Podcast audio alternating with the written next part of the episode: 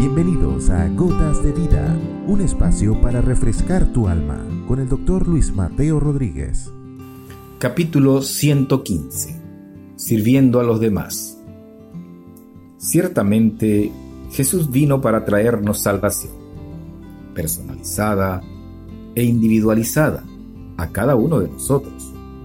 Ahora bien, la reunión de todos los creyentes o discípulos en Cristo conforman un cuerpo espiritual al que se le ha llamado iglesia, de la cual Jesús es la cabeza y todos los demás miembros del mismo cuerpo.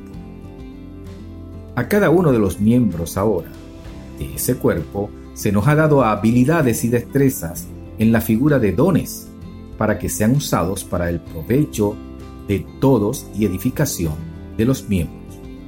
De manera similar a como en un cuerpo todos los órganos y sistemas trabajan coordinadamente con el objetivo de edificarse mutuamente y en beneficio de todos. La orden, como un mandamiento nuevo que nos da Jesús, es la de amarnos los unos a los otros. Implica el servirnos los unos a los otros para la edificación conjunta por la buena salud del cuerpo. Cuando esto no ocurre, podemos decir que el cuerpo está enfermo. Para que haya integralidad en una función, por ejemplo, la músculo esquelética, se precisa que algunos músculos se relajen mientras que otros se contraen.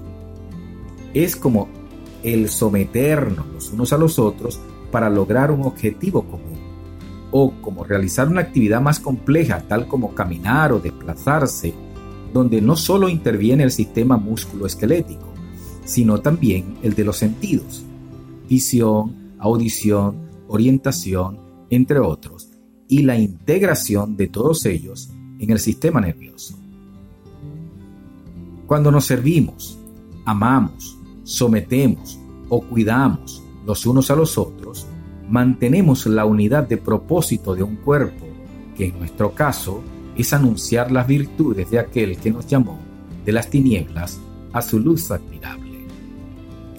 También es bueno recalcar que no estamos solos en este mundo y que sí estamos insertos en comunidades y sociedades que conforman las naciones de este planeta, porque la manera más efectiva es que entendamos que sirviéndonos en amor los unos a los otros es que podemos lograr los grandes objetivos de la humanidad como la preservación de la vida, cubrir necesidades de producción y abastecimiento de alimentos, aprovechamiento sustentable de los recursos disponibles, salud, crecimiento, mantenimiento de las potencialidades de vida de este planeta, entre otras.